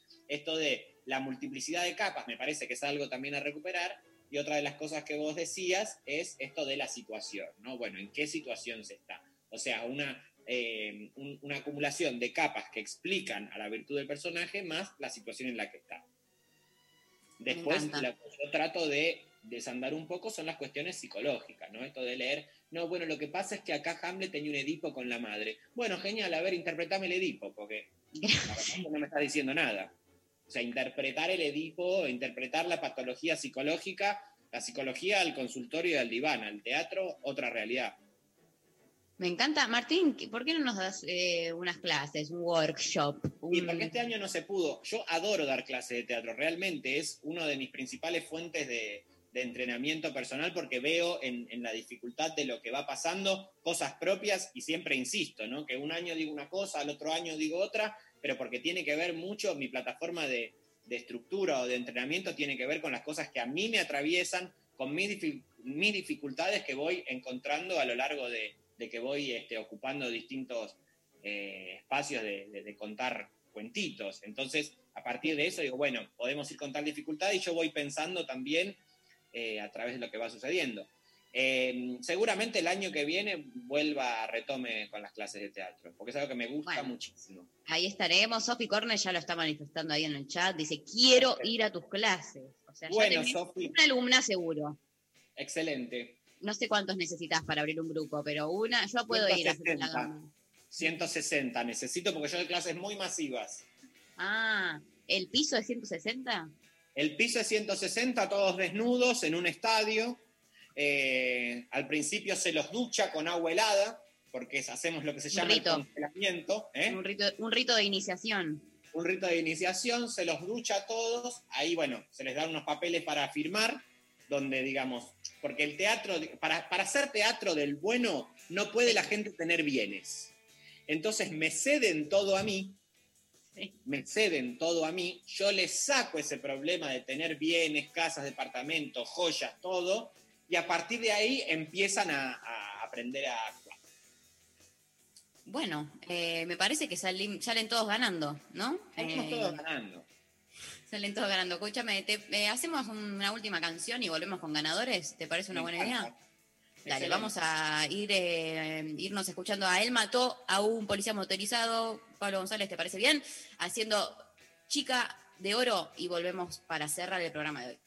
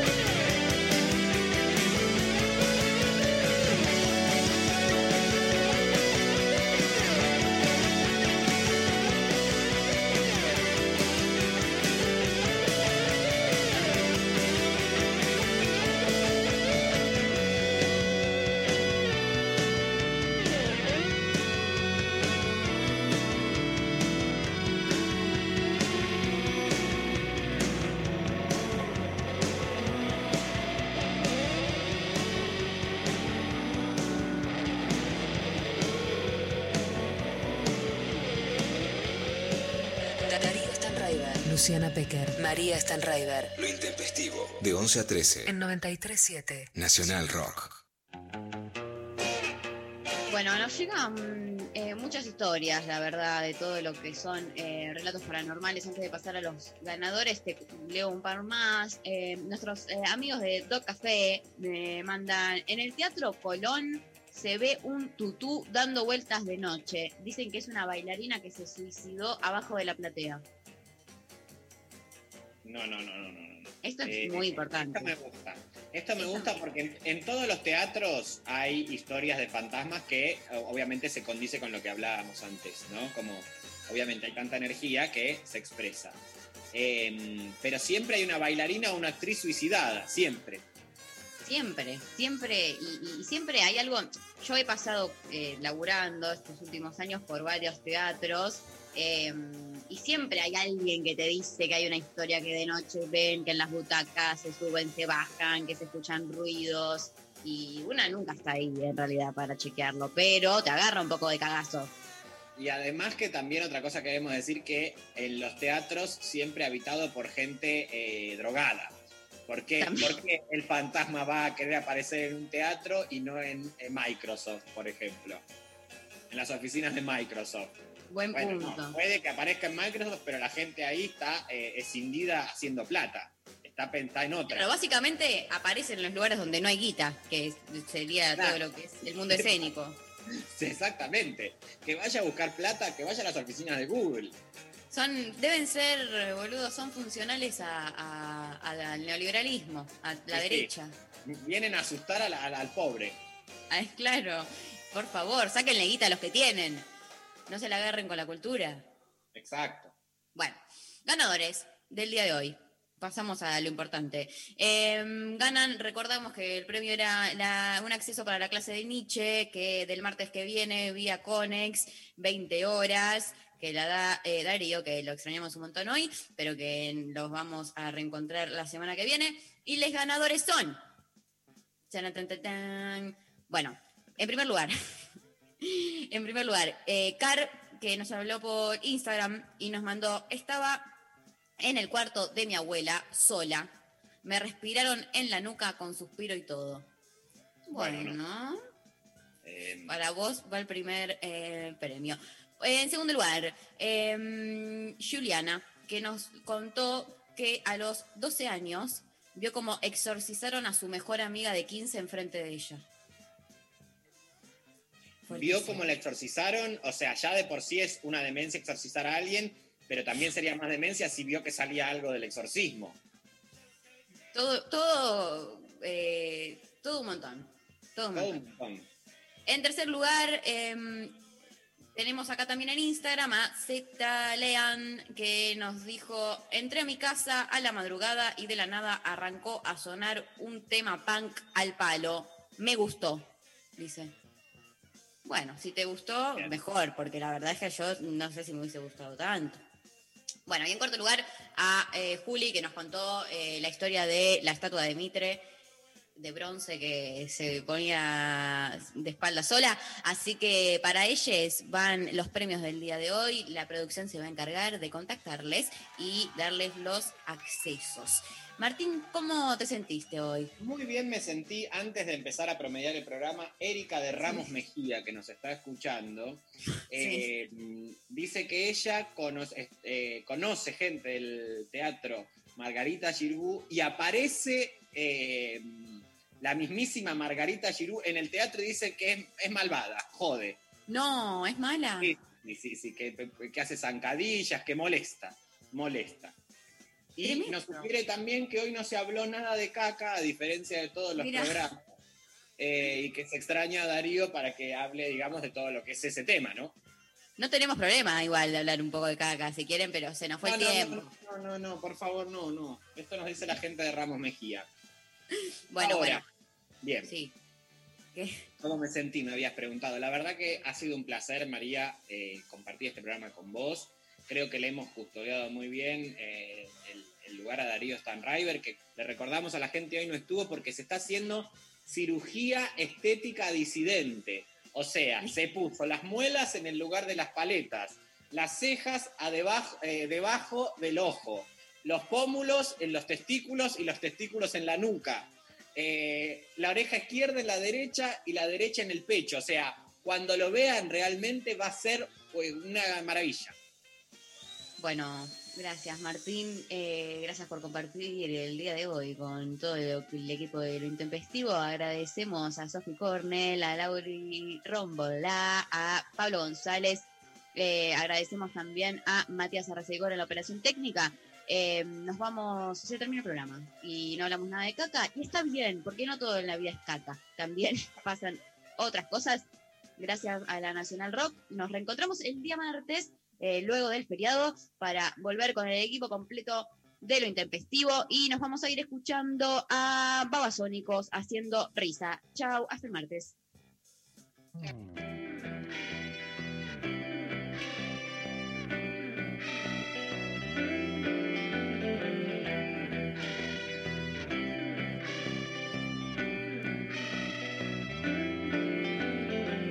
la palestra de desconocidos.